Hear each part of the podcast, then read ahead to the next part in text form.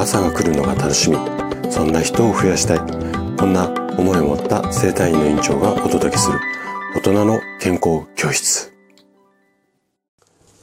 おはようございます。高田です。皆さんどんな朝をお迎えですか？今朝もね元気で心地よいそんな朝だったら嬉しいです。さて毎週日曜日は朗読をしています。で今日ね朗読するのがくぐいさらささんのもっとです。あの、サラサさんご自身がね、朗読なさっている配信の URL、こちらをね、概要欄に貼ってあります。ぜひね、そちらも合わせてお聞きいただけると嬉しいです。で今回ね、朗読させていただく作品のもっとなんですけれども、お聞きいただく方によって、この、うん、作品の世界観っていうのかな、思い浮かぶイメージがおそらくね、人それぞれいろんなこうイメージが思い浮かぶと思うんですよね。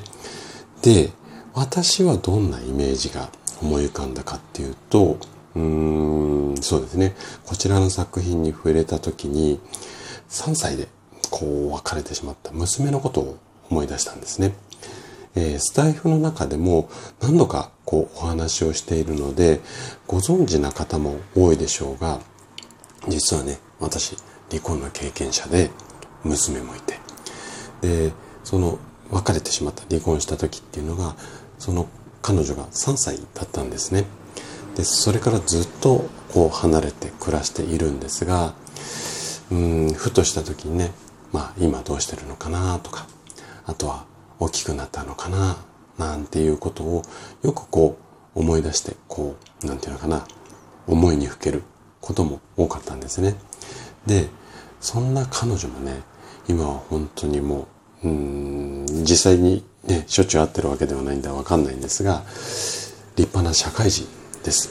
で、きっとね、あの、仕事も頑張っているんだろうな。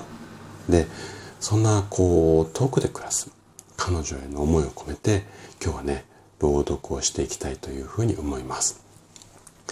それではお聴きください。もっと今日も君は笑っていた。夢の中ではいつもあの日のままの笑顔。もっと笑ってあげたかった。もっと優しくしてあげたかった。それなのに、戻れるのなら、なんて考えるだけ無駄なこと。君はもういない。君はもういない。最後だと分かっていたら、もっと違っていたはずなのに。君は僕を許してくれるだろうか僕は君に何をしてあげられるだろうか。君が僕にしてくれたこと。生まれ変わったら必ず返すよ。だからきっとまた会えると。